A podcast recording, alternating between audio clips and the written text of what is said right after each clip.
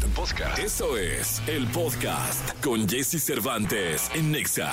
Mi querido Nicolás Romay Pinal, niño maravilla. Oye, vaya que pues hay mucho que platicar en torno al mundo del deporte. La Liga Mexicana, la Liga MX, que está ya a todo lo que da, tambor batiente, mis zorros que no dan una, las águilas imparables. También habrá que platicar de Checo Pérez, que ahora sí que, ¿qué le pasó a mi Checo? ¿Qué le pasó? Pero sé tú quien nos cuente todo lo que aconteció en el mundo del deporte. Adelante, mi Nico. Jesús, ¿cómo estás? Qué gusto me da saludarte. Muy buenos días para ti, para toda la gente que está con nosotros, arrancando la semana. Y hay que platicar del deporte, por supuesto, porque fue un fin de semana muy intenso en materia deportiva, arrancando, evidentemente, con la Liga MX, si te parece, si lo consideras correcto. Jesús, arranquemos con fútbol mexicano. Mazatlán le pasó por encima al Atlas 3 por 1, Pachuca derrotó a Juárez 1 por 0, Chivas 2 por 0 a Puebla, León 1-0 le ganó a Toluca, en la cancha del Estadio Azteca fue un partidazo el América contra Santos, 4 por 3 le gana el América a Santos, Querétaro le gana 1 por 0 a Cholos, Tigres derrota 2 por 1 a Cruzul, lo de Cruzul es lamentable, ¿no? Cruzul definitivamente necesita cambios de, de fondo, es increíble lo que está pasando con la máquina, pierde 2 por 1 con Tigres, Rayados derrota 1 por 0 a Pumas y Atlético San Luis, categórico, 4 por 0 le gana a Necaxa. La tabla general Jesús nos presenta al América como líder, más líder que nunca, 30 puntos del América. Tigres tiene 25 puntos y él es el segundo lugar. Pero ojo con San Luis, que tiene 22 puntos, es tercer lugar, pero ojo, tiene un partido menos. Lo de San Luis, de verdad que pinta bastante, bastante bien. Ha sido una temporada fantástica. Pumas contra cualquier pronóstico, ¿eh? ahí está Pumas con 21 puntos, los mismos que Chivas, eh, son cuarto y quinto respectivamente. Rayados es eh, sexto con 20 puntos, pero ojo, porque Rayados tiene 11 partidos, o sea, dos menos que América. Ojo con lo que puede hacer eh, Rayados. Y al fondo de la tabla sí es preocupante, Jesús. El tema de Necaxa, ocho puntos de Necaxa es último de la tabla. Después de 13 partidos tiene 8, 8 puntos. Y Cruz Azul, el número 17. 11 puntos después de 13 partidos. La verdad es que sí llama la atención lo de lo de Cruz Azul. Jesús, platicamos en la segunda de Fórmula 1 lo de Sergio el Checo Pérez. El reglamento ayuda a Checo Pérez, digo, tiene una carrera buena en Austin, no como le esperábamos, pero tiene una carrera buena en Austin y el reglamento lo ayuda. En la segunda platicamos. Gracias, Nico. Vamos a continuar con música. Estamos en XFM, estamos en la Estación Naranja. Hoy es lunes, ni te muevas. Toda la información del mundo del espectáculo con Gil Barrera, con Jesse Cervantes en Nexa. El lunes, lunes 23 de octubre del año 2023 y está con nosotros el querido Gilgilillo, Gilgilillo, Gilgilillo, el hombre espectáculo de México. Vaya fin de semana que nos pasamos en Las Begoñas, en Las Vegas, Nevada, mi querido Gil. Vaya experiencia. Tuvimos la oportunidad de compartir el concierto de YouTube en este nuevo foro extraordinario que es la esfera, una esfera llena de LEDs por dentro, por fuera ¿Qué te pareció, mi querido Gil? Bienvenido a este programa el lunes. Todavía no me recupero, mi Jesse, porque la verdad es que fue una cosa espectacular eh, esta experiencia que se vive y que vivimos en compañía de 18 mil personas, 17 mil y fracción, que es eh, la capacidad máxima que tiene este recinto yo creo que para todos los que han estado eh, transitado en este espectáculo es inolvidable. Podemos ver una banda impactante, pero un venio que se va a convertir en el más codiciado de las grandes, grandes estrellas, pero también en el monstruo de las grandes, grandes estrellas. Porque estamos hablando de que es una pantalla de 160 metros de, altura, entonces este, eh, es una esfera, pues, por dentro. Independientemente de lo majestuoso, porque de afuera se ve una esfera llena de LEDs, como bien comentas, pero adentro eso es impresionante. Y el espectáculo que se hace con una banda como YouTube, de la, de la manera en que lo presentan, con una, personajes tan entrañables, híjole, yo creo que eso es el, el, el, marco de algo que va a ser muy especial de aquí en adelante. ¿eh? Oigan, para que tengan una idea, YouTube en su primera, en su primera parte de su residencia, estábamos sacando cuentas el querido Gil y yo antes de empezar a de entrar al aire, eh, está haciendo 25 conciertos. Son 17.500 personas es como llenar el Palacio de los Deportes 25 veces, ¿no? Una temporada de 25, de, 25 Palacios de los Deportes llenos. O sea, están vendiendo en su primera parte, porque ya largaron, según me dices, la, la, la, la temporada. 437 mil boletos que fluctúan de entre los 300 a los 1700, pero que hay boletos hasta de 6 mil dólares. Sí. O sea, es impresionante lo que está pasando en Las Vegas. Y sí te puedo decir, mi querido Gil, que yo siendo fan de YouTube, tuve la oportunidad de verlos en el Madison Square Garden, el Estadio Azteca, el Sol. Eh, ha sido el concierto de mi vida. O sea, indudablemente. Eh, no, es que no hay otra, otra definición. O sea, yo también lo comparto, Jesse. Es, es el mejor concierto que he visto en todos los sentidos, porque tú ves eh, personajes entrañables cantando, una voz de Bono que es tan, tan representativa, pero músicos de primera el sonido natural de YouTube, que, que, creo que es tan importante conservarlo, ahí lo podemos, se, puede apreciar a pesar de toda la tecnología que tienen. Este, este foro, para que se den una idea, tiene distribuido a lo largo de, en todo el foro, bocinas. Entonces esto te permite tener una atmósfera inmersiva mucho más este, poderosa a la hora de, una presentación. Eh, para que se den una idea, es como si le pusiéramos una pantalla eh, eh, al, a la boca del, del, Auditorio Nacional hacia arriba, o sea, a manera de esfera. Entonces, este, todo lo que hay alrededor de escenografía, pues lo da justamente la animación y lo da eh, eh, un acabado magistral que, que, tienen de tecnología. Y esto hace que se, se, se proyecte en esa pantalla este, texturas que parecerían que están ahí como escenografía, ¿no? Oye, me llama mucho la atención. Primero, nunca me había tocado ver un dueto entre The Edge y, Bono. Ajá. Con The Edge en el bajo. No, o sea, no estuvo Aaron Clayton en el bajo, sino estuvo The Edge cantando Rescue Me. Y era el bajo de The Edge y, la voz majestuosa, como dices tú, y extraordinaria, inolvidable de vida del, del querido Bono. Eh, y también nunca me había tocado que lo presentara como director musical de YouTube. Porque Bono, cuando presenta The Edge, además de que dice que es un genio, un maestro de la guitarra, dice nuestro director musical The Edge, ¿no? También estuvo eh, muy, pues, cotorro, como decía mi, mamá con, con Aaron Clayton. No está Larry Mullen Jr., que no está el baterista original, está un chico, no recuerdo el nombre. Lo tendrás por ahí, mi querido este, Chelo. Eh, no, recuerdo el nombre, muy bueno el chavo, mucho, bueno, no, es chavo, chavo, pero mucho más joven que ellos. Sí. Que cubre perfecto el papel eh, de, Larry Mullen, que cubre perfecto la batería, como dijo Bono, de Larry Mullen. Los grandes éxitos, escuchamos Mysterious Ways, escuchamos One. ¿Qué tal con One? Cuando viene este, este tema que es este emblemático, pues este la la pantalla juega una, una función importantísima en, el concierto. Se llama Bram Vanderberg. Es quien, quien está... baterista sustituyendo a Larry que tiene una lesión sí y que justamente por eso no, no, se está presentando pero en el momento por ejemplo de Juan eh, eh, la pantalla que pudiera tener una, eh, un protagonismo importante no lo tiene, lo tienen todos los celulares que se prenden y después esta misma imagen de, los, de las lucecitas de los celulares encendidas se transmite en la pantalla, entonces esto se hace un, un, un, ruedo impresionante, sumamente emocionante, Jesse.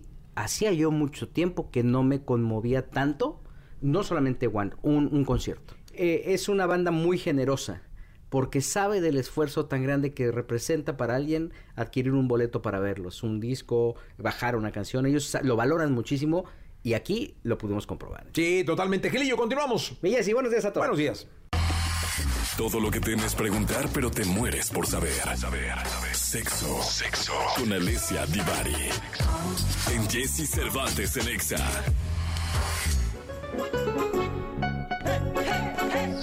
Señoras, señores, desde Italia, el país de la bota, la mejor sexóloga del mundo.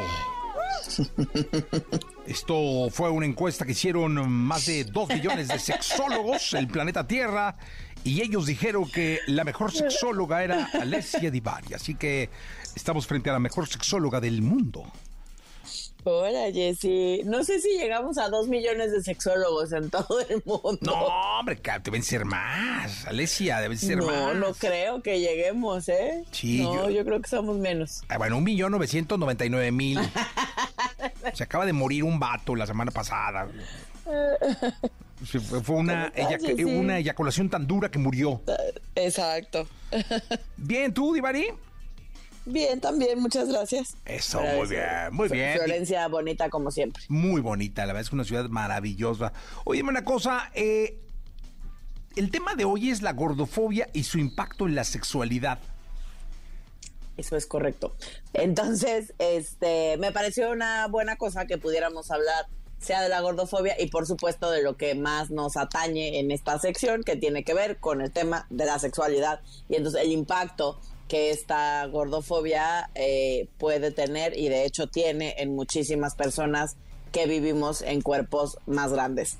Y para toda la gente que no vive en cuerpos grandes, pero que de cualquier manera tiene pánico, terror a habitar un cuerpo más grande, impacta más o menos de la misma manera. Este miedo, esta fobia, este rechazo a los cuerpos grandes eh, también hace que personas en cuerpos eh, más pequeños no puedan vivir plenamente su sexualidad por miedo a engordar, por miedo a que se me vea la lonjita, por miedo a que se me vea el pecho caído, por miedo o vergüenza a que se me vean las estrías o la celulitis y esto por supuesto no permite que podamos ejercer y vivir una sexualidad plena, satisfactoria y libre.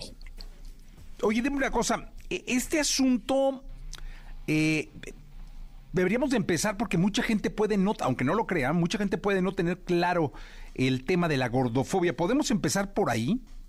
Por supuesto, la gordofobia, palabras más, palabras menos, es básicamente el rechazo social y la violencia ejercida hacia las personas eh, gordas por el único motivo de ser gordas y también, por supuesto, es la aversión, el miedo hacia la gordura, hacia engordar. Eh, todo esto es lo que engloba la gordofobia.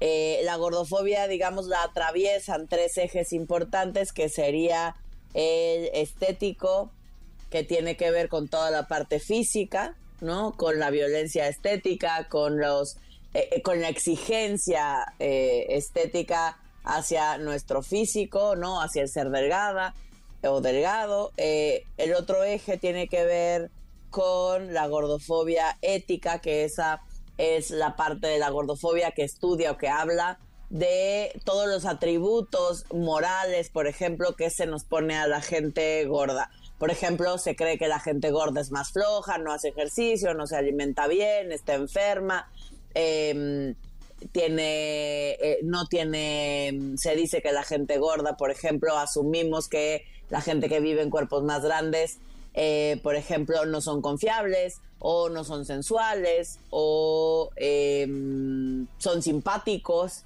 ¿no? O sea, si eres gordito, pues has de ser chistoso al menos, ¿no? Eh, todo este tipo de cosas tienen que ver con la parte ética.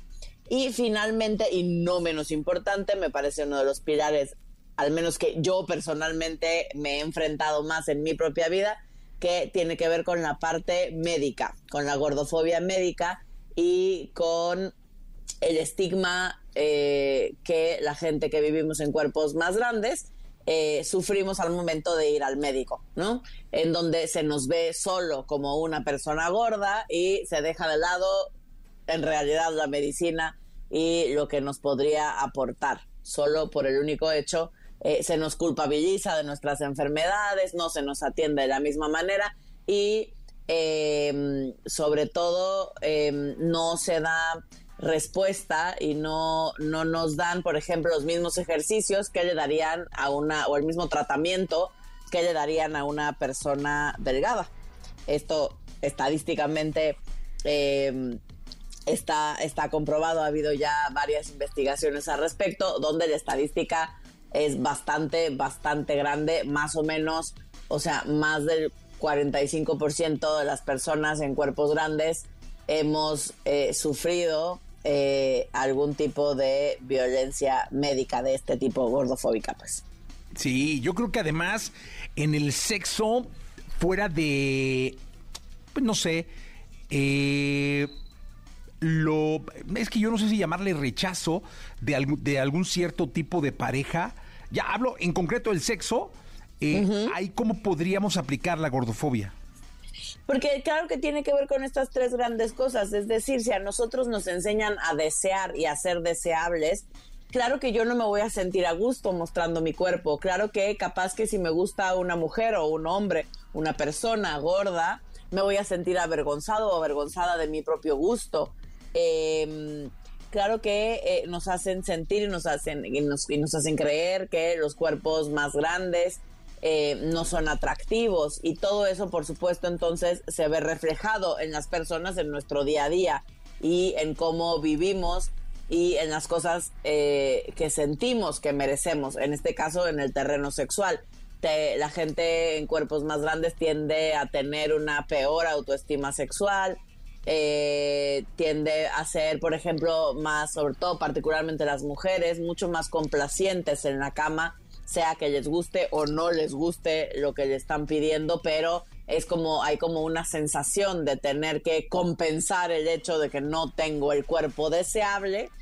Eh, socialmente hablando y entonces pues habrá que ser en trona porque de alguna manera lo he de compensar. Oye, mira, aquí hay preguntas, eh, Divari. Dice, mi novio, mi novio es muy gordito. No me molesta, pero el sexo no es tan bueno. Pero el tema tendríamos que entender qué es eso que no es tan bueno, porque poco o nada tendría que ver con el cuerpo. A veces porque me cohibo y entonces no me muestro, no me muevo, ¿no? Pero no es culpa del cuerpo, es, es culpa de eh, de todo el sistema social que, que por ende hace que yo no me sienta atractivo y entonces quizás no me muevo con la misma soltura que alguien mucho más seguro de sí mismo corporalmente hablando. O quizás no hemos sabido cómo embonar nuestros cuerpos, que esto puede pasar con cualquier tipo de corporalidad, no solo con alguien gordo, ¿no? Porque claro está que el cuerpo tiene una cierta dimensión y habrá posiciones que no me salgan, pues, o que, o que me sean más complicadas, que no tenga muy claro cómo hacer el chiste es encontrar la manera en la que los cuerpos se embonan. Porque es lo mismo alguien muy alto y alguien muy chaparrito. O me explico, alguien con mucho, o una mujer con muchos pechos y una mujer con poco pecho, o alguien con mucha pompa y alguien con casi nada de pompa. Habrá cierto tipo de posiciones, o con el pene más largo o el pene más cortito. Habrá cierto tipo de posiciones que no sean las más favorecedoras y que nos cueste más trabajo acorde a nuestra corporalidad. Eh, dice, yo siempre he batallado con eso y me da pena tener relaciones con hombres. Pues sí, pues claro, porque es difícil, si, si vivimos y crecimos, ¿no? Toda nuestra vida sintiendo que no valemos la pena, que qué asco tener el cuerpo que tenemos, que no somos dignos o dignas de ser deseadas, em, donde no hay una representación favorecedora en los medios de comunicación y eh, pues, pues como de a dónde voy a sacar mi modelo a seguir, como, como cómo me voy a sentir atractiva si todo el tiempo lo único que escucho y que me dicen es que no soy digna de ser deseada. Por supuesto que es, es perfectamente natural que te sientas así, pero hay muchas cosas que puedes hacer eh, para poder empezar a eh, sentirte a gusto en la piel que habitas, en el cuerpo que tienes. Así como está, no necesitamos cambiarlo. Oye, eh, ¿qué dice aquí? ¿Qué hay de cierto de que los hombres gordos tienen el pene más chiquito? Mentira. Mentira. Lo que sí puede suceder es que es un efecto visual, ¿no? O sea, imagínense a un hombre gordito desnudo y entonces imagínense que va a tener el pubis, ¿no? Eh, el colchoncito del pubis más gordito, ¿no? Con más tejido adiposo, con más grasita. Y eso va a hacer que el pene se vea visualmente más cortito, ¿no? Que se vea como escondido entre el pubis. Pero no es que tengan el pene más cortito, solo es un efecto visual. Ok. Es eh, pura, pura eh, ilusión óptica. Es pura ilusión óptica. Así como si ves un hombre muy alto, por ejemplo, los hombres muy grandotes, muy altos, aunque no sean gordos, aunque sean delgaditos, si tienen un pene promedio, visualmente se va a ver más pequeñito que ese mismo tamaño de pene en un hombre más chaparrito, por ejemplo. Sí, claro. Bueno, pues, eh, Divari, muchas gracias. Nos escuchamos el próximo miércoles. Al contrario, gracias a ustedes. Nos escuchamos el próximo miércoles. Vayan mandando todas sus dudas. Gracias, Alessia Divari. Muchas gracias mejor de los deportes con Nicolás Romay. Nicolás Romay. Con Jesse Cervantes en Exa. Vámonos con la segunda de deportes, mi querido Nicolache, ¿qué nos cuentas? Jesús, ¿cómo estás? Me da gusto saludarte de nueva cuenta. A ver, arranquemos con la Fórmula 1, eh, porque fue el Gran Premio de Austin, Texas. Eh, Sergio Checo Pérez entendía perfecto la responsabilidad que, que, tenía, porque no han sido buenas las últimas carreras de, de Checo. Es la antesala al Gran Premio de, de, México, con todo lo que significa y con todo lo que eh, representa. Pero bueno, eh, fin de semana especial porque hubo carrera sprint. En el sprint no le fue bien al Checo, termina en la posición número 5, suma 4 puntos. Hamilton termina segundo, suma 7 puntos. Ojo, ahí estaba el duelo directo. Entendemos que Max Verstappen ya es campeón, nadie va a alcanzar a Max Verstappen, pero el segundo lugar es el que está disputando Checo Pérez con Hamilton y con Fernando Alonso. Bueno, en la carrera, ojo, porque en la carrera Max Verstappen gana, obviamente, segundo lugar es Hamilton pero lo terminan descalificando al igual que a Leclerc. ¿Por qué? Porque el fondo plano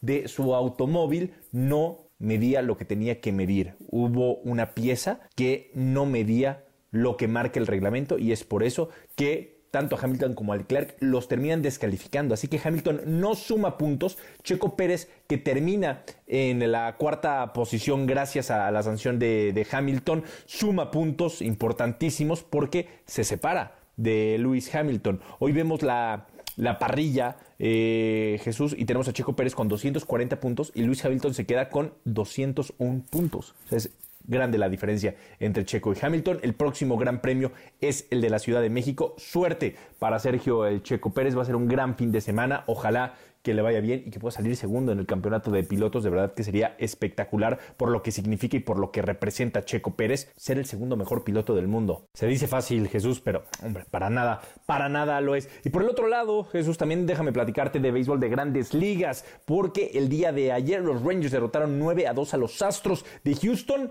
La serie está empatada 3 a 3. 3 a 3. Hoy tenemos el juego 7 a las 6 de la tarde, el juego 7 entre Rangers y Astros, mientras que tenemos el juego 6 entre los Diamondbacks y los Phillies. Los Phillies lideran la serie 3 a 2. Veremos si es necesario un séptimo juego el día de mañana. En caso de que se empate la serie 3 a 3, mañana sería el séptimo juego. Así que cada vez más cerca conocer la serie mundial que arrancaría el viernes. ¿eh? La Serie Mundial arrancaría el viernes. Te mando un abrazo, Jesús. Los esperamos como cada tarde en Claro Sports por MBS Radio en el 102.5 de FM a las 3 de la tarde. Gracias, Minico. Y muchas gracias a ustedes. Se quedan con Jordi Rosado, que va hasta la 1 de la tarde. Yo regreso mañana a 6 de la mañana. Pásenla muy bien. Toda la información del mundo del espectáculo con Gil Barrera, con Jesse Cervantes en Nexa. Vamos con la segunda de espectáculos. El día de hoy, el lunes 23 de octubre del año 2023, el querido Gilgilillo, Gilgilillo, Gilgilín, todavía con los ojos dormilones de Las Vegas, debe de haber llegado de Las Vegas el día de ayer, mi querido Gilillo, aquí andamos para todos ustedes. ¿Qué nos cuentas en esta segunda de espectáculos? La verdad es que sí es un tema, este, la recuperación siempre Oh. ha sido complicada, mi Jessy. La verdad es que, pero pues mira, así como nos estamos recuperando para Las Vegas, nos estamos recuperando porque TV Novelas junto con Bandamax va a ser un homenaje a los Tigres del Norte. Mañana va. Sí, mañana. Pues ahí estaremos. ¿Sabes qué? De gala, ¿no? Por supuesto, ahí vamos a estar ahí. Bueno, pues si quieren llegar en Tejanas, no tenemos ningún problema. No, puedes ir de gala y de tejano. de Gali de Tejana. Pero yo quisiera hacer una, una mención muy este, especial, mi querido Jesse, aprovechando el espacio, para el maestro Sebastián. Porque esto se va a llevar a cabo en, el, en, este museo que tiene el maestro Sebastián, aquí en Patriotismo, en la Ciudad de México. Y la verdad es que tuve la oportunidad de platicar con él, pues justamente para tocarle la puerta y decirle, oiga maestro, queremos hacer un homenaje a los Tigres del Norte, algo muy pequeño, muy significativo. Y el primer promotor de todo este tema fue el mismo maestro. Él le dijo, puedes usar el museo lo- donde tú quieras, nada más no se vayan a sentar en las obras que tengo por acá, que sabemos que tiene pues una buena cantidad y todas muy reconocidas a nivel mundial, y quien nos ha abierto la puerta de una manera excepcional para formar parte de este pequeño homenaje que se va a hacer a la figura de los Tigres del Norte, que el miércoles se presentarán en los premios Bandamax. Pues ya estaremos informando. Mañana estaremos por ahí en, en este homenaje. Y bueno, nos tendrás la información de lo que sucede en los premios, mi querido Gilillo. Mientras tanto, mi Jessy, a dormir un poco porque hay que recuperar esas horas este, Oh. este, bien invertidas en Las Vegas. Eso sí, señor. Vámonos, continuamos con este programa. La entrevista con Jesse Cervantes en Nexa. Juan Osorio. Juan Osorio, uno de los productores más importantes de la televisión, Ha tenido a su cargo más de 30 programas. Su especialidad son las telenovelas, entre las que destacan El Padre Gallo, La Casa al Final de la Calle, Una Familia con Suerte y El Amor Invencible. hoy aquí en una entrevista con Jesse Cervantes en Exa, Juan Osorio. Nuestro invitado de hoy eh, es un personaje importantísimo para el entretenimiento en México. Creo que es uno de los personajes más importantes, porque debo decirlo como es, de la televisión, el entretenimiento y una dosis importantísima de cultura popular de este país. Lo busqué, lo busqué, lo busqué, lo busqué, hasta que vino su hijo al programa de radio y me lo prometió. Y me lo cumplió. Y aquí está con nosotros Juan Osorio. Juan, bienvenido a este podcast. Aquí hablamos de entretenimiento, de televisión, de música, de radio. Eh, respeto muchísimo tu trabajo, tu trayectoria. Gracias por estar acá. Señor, muchas gracias, de verdad, es un honor. Y qué padre uno que pueda aquí comunicarse por este medio y platicar un poquito de lo que uno hace, de lo que se dedica, pero también de momentos difíciles, ¿no? Porque esta carrera te da grandes satisfacciones. Fíjate que una anécdota, ahorita que lo mencionabas, había un, un- hace tiempo unos premios que van de una revista de, de publicidad, que era TV Novelas, y te van unos premios. Y, y ahorita que mencionabas, me acuerdo de esa anécdota, que yo sabía que mi novela se iba a ganar el premio, la mejor novela, y no lo gané. Y entonces salí muy, muy enojado y triste. Y entonces salgo y me iba yo del evento, y salgo así caminando, y de repente la primera que me encuentro es una periodista de un periódico importante del medio. Y me, me, me avienta el micrófono y me dice, señor, ¿qué siente usted que es su novela? No, estoy mal y esto, imagínate, o sea, despotricando. Y decía, no, no, yo me merecía el premio, y no sé qué, pero yo voy a renunciar, mañana renuncio. Fuchala, o sea, y así me fui, eh, convencido. Y llego a, a- a Televisa el otro día y con mi carta de, Renuncia. de renuncia. Y yo vengo a renunciar. Y me dio mucha risa. ¿Sabes qué hizo mi jefe?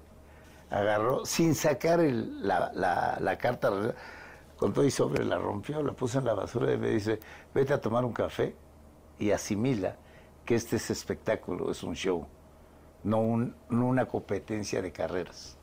Entonces hoy tu renuncia mira dónde está. Y efectivamente fue una gran lección en mi vida, porque a veces no te tienes que enganchar que este medio es de espectáculo, es para divertir, es un trabajo, es un- una profesión muy seria, pero también tienes que entender que, que es para divertir a la gente. Y a veces uno se da unas enganchadas, ¿no? Oye, Juan, yo siempre me he preguntado, ¿cuándo te das cuenta que tu creatividad y tu imaginación te iba a dar para crear historias, para crear momentos, para entretener a la familia? O sea, ¿en qué momento Juan Osorio dice, no, me cabrón, yo puedo Porque- producir, yo puedo dirigir, y inventas, inventas cosas? por hambre. Yo creo que todos los eh, inventores, los creativos, ¿no? tenemos una gran necesidad.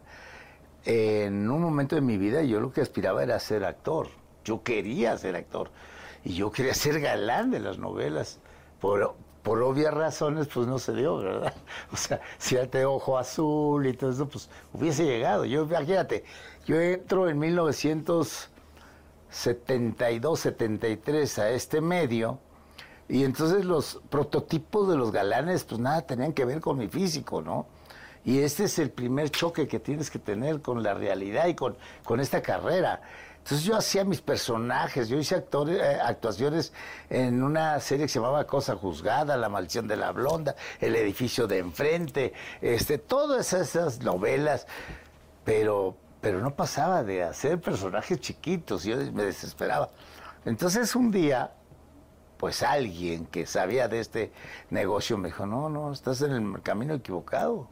¿Por qué no te vas a la producción? Y yo decía, no, no, pues como la producción. O sea, yo quiero hacer.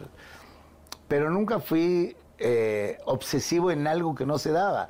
Empecé a ver la producción y en ese momento me di cuenta que me gustaba. Entonces mi primer objetivo era ser director. Y dije, pues yo quiero dirigir cámaras, me gustaban mucho las cámaras. Y entonces ahí empieza mi labor y llego a, afortunadamente a través del tiempo, bueno, paso por todos los, los pasos como asistente de producción, eh, continuista, etcétera, asistente de utilería, jalacables.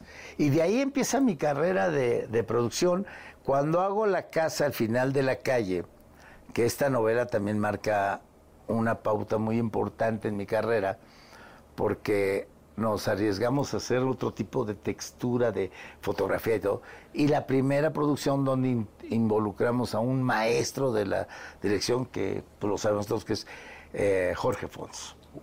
Don Jorge Fons me ayuda, me enseña mucho, trabajo al lado de él. Y ahí, pues, hacemos una película. Yo estuve en toda la planeación. Ya no fui parte de la producción porque yo me tenía que dedicar a la televisión, pero es el año en que tú naciste, que, que fue el movimiento de, del 68. Eh, ese día nosotros hicimos la película de Rojo Amanecer, que fue el maestro Fons, escrita por, por este gran, que ya falleció también el escritor, y actuada por Héctor Bonilla, que era el, el actor. Entonces, ahí Jorge me enseña tanto y de ahí hicimos una gran un gran equipo, una gran dupla, hasta el último rey, que fue la, la producción más reciente en la que estuvimos juntos, don Jorge Fons y un servidor. Entonces, de ahí empiezas a sumar toda esta trayectoria y entonces te vas haciendo este camino a través de, de, de los resultados. Y yo me, me puse y me denomino el productor del pueblo. Pero porque co- conozco las costumbres, los, los gustos del pueblo y también los sentimientos. O sea, el pueblo no deja de soñar, el pueblo siempre quiere aspirar a ser mejor, ¿no? Oye, eh, ¿te ha tocado, me imagino, ver nacer estrellas? Es decir, dar oportunidad Sí. y de pronto dices, ay, chinga, no me contesta este canijo. Este, No, no, eso no me ha pasado. O no te ha pasado, pe- pero sí, bueno, no ese caso, pero sí que sean grandes estrellas. Sí, eso sí, sí, un Fernando Colunga. Porque la pregunta es esta, en la música luego se dice que no hay amigos, que es muy complicado ser amigo del- de, los artistas. Pero aquí tampoco. Acá tampoco. No, no, tú tienes que, que saber- tener los pies en la tierra y saber que este es un negocio. Y que de repente el protagonista o la protagonista te llegas a enfrentar, que de repente estás en la historia y dices, oye, pero fíjate que aquí hay que hacer una integración de algún producto comercial. Y me dice, no, yo no hago integraciones. Espérate, pues es, para sumar, ¿no? El proyecto. Y a veces te sucede eso. Normalmente eh, tienes que tener clarísimo que es una industria que el actor va por su objetivo y tú como productor también vas sobre tu objetivo. A mí me pagan para ser rentable dentro de una empresa en la cual cada proyecto tienes que dar un resultado y tienes que dar ese paso y evolucionar nuestro propósito, porque obviamente las telenovelas constantemente, con todo esto que hay de plataformas, de, eh, de opciones que tiene el público, pues hay una gran competencia en la música y en todo lado, nuestra industria en sí hay. Entonces, pues tan fácil como que de repente te pueden cambiar, apretar un Oye, botón ¿te y ha tocado adiós. que te digan que no? O sea, que le hables a un artista, ay, mi proyecto, que te hagas, no, ahorita Sí, no". claro, por supuesto, no voy a decir los nombres. No, no, no, claro, Pero- no, no pero- estamos, pero sí, sí. Sí, hay, claro. Y hoy te quedas pensando y dices, ¿por qué rechazó? Porque a veces dices, no, no es el personaje que yo esperaba. o no, no, mira, me prefiero esperar. porque O te dicen, tengo una película y está en un proyecto. Tú ya sabes que te están mandando el carajo, que, que tu proyecto no le está gustando. Oye, eh, Juan, todo el mundo supone que el pueblo, que la gente tiene feria para pagar dos, tres plataformas y andar viendo series. La neta es que no, o sea, tú te das una vueltita por ahí a, a Oaxaca, Chiapas, a, a Baja California Norte, Sur, a Zacatecas, a Morelia. Te vas a pueblear y te das cuenta que la tele es abierta y aparte con la calidad que te llega ya. Este, mi suegra tiene antena de las de antes de, de- Sí, de te llega increíble, o sea, te llega en Claro. HD, este, canales alternos. No, no, no, muy, muy, muy nítida la imagen. Entonces, mira, nosotros tenemos que tener un gran cuidado por esa audiencia que es muchísimo. A ver, Jesse, un capítulo de Amor Invencible, gracias a Dios. En las plataformas eran impresionantes los, los retweets que tenía, una escena, o por ejemplo una frase que se hizo famosísima en la novela, y la queso, la que soporte. No lo hicimos, pues pasó una vez en el capítulo. Se hizo viral. Impresionó en las redes sociales. Pero en audiencia llegamos a tener 4 millones. O sea, ¿sabes lo que significa 4 millones de audiencia que te esté viendo en ese momento? Un- una hora de transmisión. Entonces, por eso es tan penetrante la televisión abierta. Y no hay manera de pagar una publicidad cuando sale en, en- en la televisión abierta. Es, es impactante luego, luego. Oye, eres muy clavado, muy este obsesivo con los números. O sea, eres así de los. Ah, Sí, sí, sí. y ves los ratings. Sí, sí, sí, soy obsesivo totalmente. Y en el momento que están transmitiendo el capítulo, estoy viendo cómo está reaccionando la gente, cómo está dando, no, todo y así. O sea, soy un, un enfermo. Pero mira, es que hay dos cosas. Yo repito que es el hambre.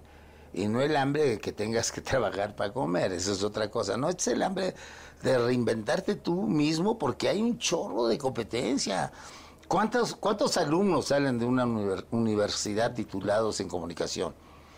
¿Cuántas personas no desearían tener mi silla para ser creativos y proyectar? Pues chorro. Y uno que debe estar consciente que estás de paso en este medio. No eres eterno. O sea, vienen chavos que, que, oh, gran honor que tú tengas que transmitirles lo que has aprendido, porque esa es la única manera de trascender. Que de repente Richard, cualquiera de los están aquí el día de mañana estén produciendo y estén generando contenidos. Entonces uno tiene que estar consciente de eso, pero también tienes una gran obligación de estar compitiendo contra... De repente haces un proyecto y de repente ves al pollo, que es un gran fotógrafo, que ves ya traen otro concepto, o, Uriel de casa, que es otro chavo que, que es bien creativo y joven. Entonces, tú te tienes que rodear de toda esa gente que talentosa para hacer la diferencia en lo que propones, ¿no? Lo que llevas. Sin salirte de los cánones de lo que es la producción en el sentido presupuestal. En, lo- en la, en la productividad. Yo no puedo hacer menos de 30 minutos efectivos diarios si no, no salgo con el presupuesto. Oye, cuéntanos de. de Emilio. De Emilio, de- del- del, del papá orgulloso, del papá exigente, del papá planeador, del papá objetivo. ¿Cómo eres? Emilio está aquí porque tiene la pasión y, el, y, y la capacidad para sentarse frente a un set de televisión o frente a un escenario para cantar. Y lo digo con toda la humildad porque cuando él quiso y me pidió la oportunidad para actuar, yo no quería que él fuera. ¿Cómo fue? Eh, tenía ocho años y vivía con su mamá. Su mamá me habló y me dijo, oye, Emilio trae esta inquietud, entonces, este, pues tú, eh, tú eres el que tienes que decidir si, si va para adelante o no. Tú tienes, la, obviamente, el conocimiento. Entonces le dije, sí, déjamelo, vas a ver que se le va a quitar la- las ganas. Llegó al foro y le di una escena, le dije, estudia escena, vas a grabarla ahorita. Le dije, este, y si grabas escena y lo haces muy bien, va para adelante tu carrera, si no te regresas a la escuela. Y me dijo, sí. Le di la, la escena, le ponen el chicharito, él sin tener ninguna experiencia. ¿eh? Yo lo que quería, y le dije al director, exígele, dale movimientos y todo y que se los grabe. Yo lo que quería es que viera que dentro de un set era tan los técnicos, audio y una actriz con la que actuó que tenía experiencia, que él sintiera este, este peso, esa responsabilidad que dijera, me voy. Yo prefiero jugar y ir a mi escuela y todo, y estudiar, y me voy. Y así fue la escena. Dije, si, si queda bien la escena y todo, subes a mi oficina y hablamos. Si no, hasta llegamos. Oye, hizo la escena y fluyó. La hizo tan tranquilo, pa, pa, pa, pa. Y yo me quedé así. Yo no esperaba esa reacción. Me ganó la. Entonces en ese momento dije, te voy a mi oficina. Y sube a mi oficina y me senté en la silla de productor. A él lo senté en la silla de, de actor. Y le dije, a ver, yo antes que nada prefiero a mi hijo que al actor. Al hijo yo le puedo pedir, apoyar, ayudar y todo. Al actor le exijo. ¿Estás en la silla del actor? Tú decides de qué lado quieres estar. Me dijo, yo quiero ser actor. A los ocho años. A los ocho años. Te lo juro por Dios que me está viendo aquí. Y, le- y- y sí me la ganó la partida. Ok, Emilio. Mira, como actor, ta, ta, y esta carrera no vas a jugar, no le vas a, a fallar, esta carrera traiciona. ¿A qué me refiero traiciona? Si no le dedicas el 100%, te va a pegar y te puede deshacer, ta, Le dije todos los las consecuencias que. Ahora, del otro lado, tienes doble responsabilidad porque eres mi hijo. Por lo tanto, la gente se va a fijar, a ver, claro, está actuando porque es su hijo. Si no fuera su hijo, no lo haría. Entonces tienes doble responsabilidad. ¿Aceptas el reto? Sí, papá, sí lo acepto. Ya no, en ese momento, ya no era papá. En ese momento, como productor, tenía que hacerme responsable de su carrera y hacerlo, llevarlo, llevarlo, porque tampoco no le iba a retirar mi apoyo y lo que yo había aprendido, pues me dio mucho orgullo y dije, va, venga, que no sea por mí, que sea por él, que esta carrera no le funciona. Entonces todo eso yo se lo platiqué Emilio. Le decía yo de la carrera, mira papá, todo esto viví y es tu padre pasó por este lado. No me gustaría jamás que, que a ti te sucediera, sobre todo porque eres mi hijo y a cualquier ser humano que tropieza con eso es horrible. Esto, esa experiencia es la que me ha ayudado a tener pláticas muy bonitas con Emilio, a abrirle mis sentimientos también, mis tropiezos, mis fracasos, mis errores, para que él aprenda, él no repita lo que su, su padre vivió. Oye, me falta una pregunta, Juan. El cine, cuéntame. El cine me tiene muy, muy fascinado. He tenido experiencias de cortometrajes, pero tengo un guion escrito por por este señor de Rojo Amanecer que se llama La Castañeda, es un guion precioso y es mi ilusión de llegarlo a aterrizar, ¿sabes? Este, creo que el cine es otra, otro campo bien difícil de entrarle, pero es fascinante también, ¿no? Es un reto y, y ahí traigo cosas ahí en la cabeza, pero voy a cerrar este ciclo como productor de novelas y me de, ir al cine. Yo lo que tengo previsto y y Jesse, serás el primer invitado en la primera función, espero que me acompañes, es hacerle un homenaje a Carmen Salinas. ¡Hola! Con Aventurera. Entonces, este, estamos muy avanzados, ¿verdad, amor? Ya doña, eh, los, hijos de don Álvaro Custodio son hijas. Este, ya estamos en la, en los, con los derechos, ya están realizando el libreto y mi idea es, este 11 de diciembre cumple dos años, doña Carmen, de, haber partido, entonces creo que es el momento para hacer este, esta serie de funciones en homenaje a ella y la actriz que, la va a interpretar este, es una actriz muy reconocida, no dado el nombre, obviamente porque lo pactamos ella y yo, pero fíjate que creo que van a ser como 70, 80 funciones no más como una despedida en el interior de la, de la República, en la Ciudad de México y unas cuantas en Estados Unidos, que es donde ella también trabajó mucho. Impresionante. ¿Con qué novela, si, te fueran a hacer un homenaje y te dijeran, oye, de homenaje vamos a repetir una novela, ¿con cuál te gustaría? Híjole, que nunca me habían hecho esa pregunta me preguntaban cuál ha sido la mejor novela de ellos. No, aquí es un homenaje que te van a hacer todos. No, no, no, ahí novia, Emilio, todos metidos ahí, este, Televisa. A ver, Juan, escoge una novela porque ese es tu homenaje. La vamos a repetir y vamos a poner cápsulas tuyas. Y... Fíjate que nunca lo he dicho porque cada una tiene su, su importancia y algo en mi vida que marca. Pero en esta pregunta y hoy por hoy te podría decir que es el amor invencible por tres razones importantes. La primera, porque logramos dar un paso importante de evolución en la, en la factura de telenovela. En la segunda, porque rompe los cánones. No, no siempre una novela se permite que la protagonista no termine con un al lado de un hombre, del amor. En este momento, el amor invencible fue sus dos hijos, su prioridad. Y la tercera, que yo creo, es porque y esto es la única vez que lo voy a decir, porque es una novela que la produje con al lado mío con el amor de mi vida y ese amor que me dio me ayudó a, a, ser más creativo y más exigente conmigo mismo. Para mí el amor invencible en mi vida personal marcó algo muy importante. El, el, el conocer el amor, el ser amado, porque normalmente aman a las sillas, ¿estás de acuerdo? Sí, claro. O sea, sobran. Hay gente que ama, y hablo de, en general, personas todas, aman a la silla, aman al puesto que tienes, no al ser humano que está. Y en este momento, a lo mejor me equivoco, pero hoy estoy convencido que la mujer que amo ama a este ser humano con sus defectos, sus errores, como sea, pero él es el amor de su vida. Pues qué, qué, qué lindo, créame que, o- y lo digo de verdad, estoy conociendo una gran persona, un gran ser Gracias. humano.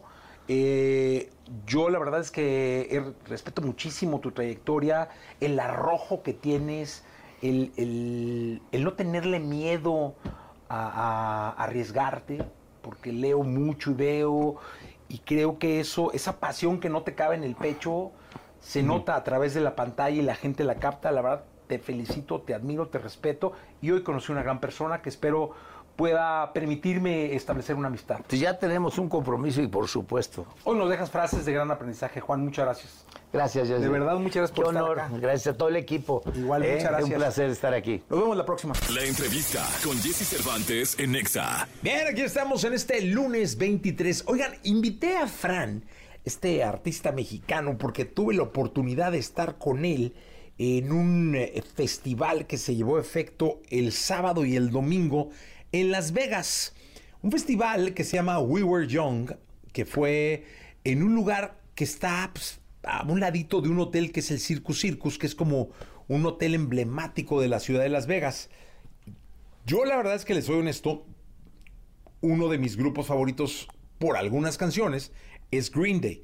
Pero no lo conozco como lo conoce Fran, ni conozco a, a Offspring, ni conozco a Three Seconds to Mars, ni conozco a Blink 182, que justamente son los cuatro grupos que vimos juntos. Eh, primero déjeme saludarte. ¿Cómo estás, Fran? Buenos, buenos días. ¿Qué onda, amiga? Sí, bien, bien, bien, todo bien. Acá andamos, ya de regreso.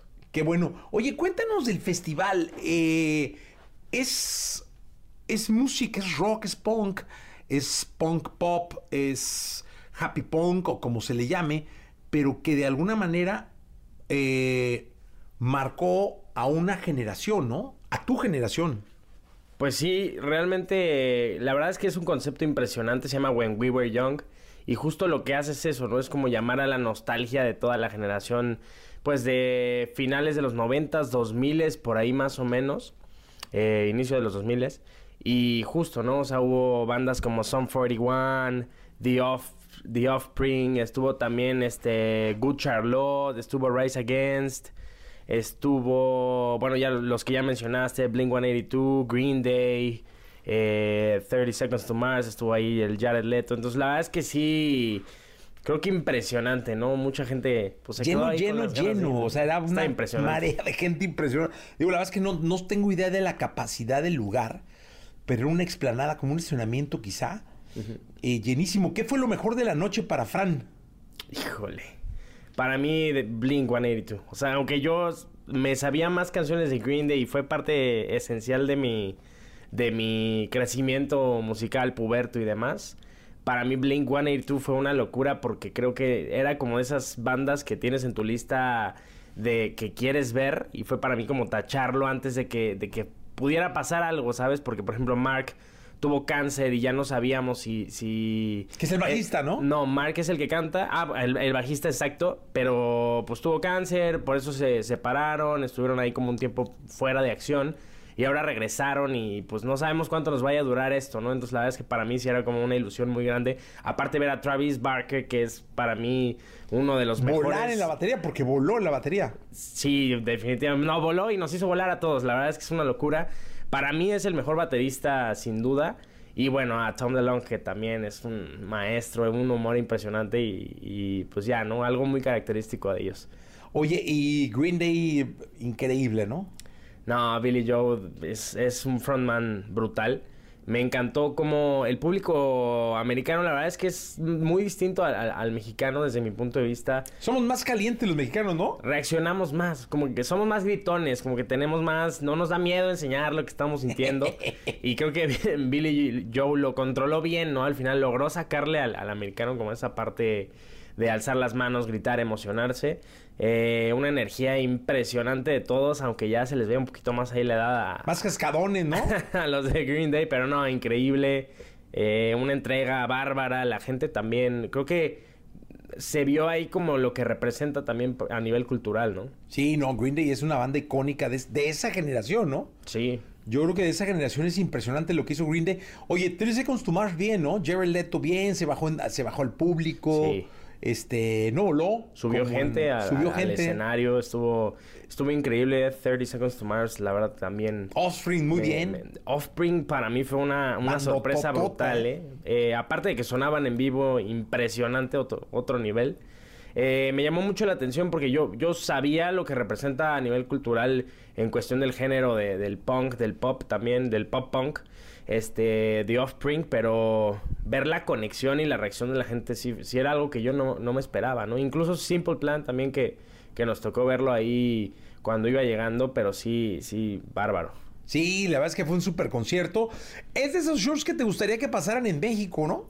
No, definitivamente. Pero con esas bandas. Con, con, esas bandas.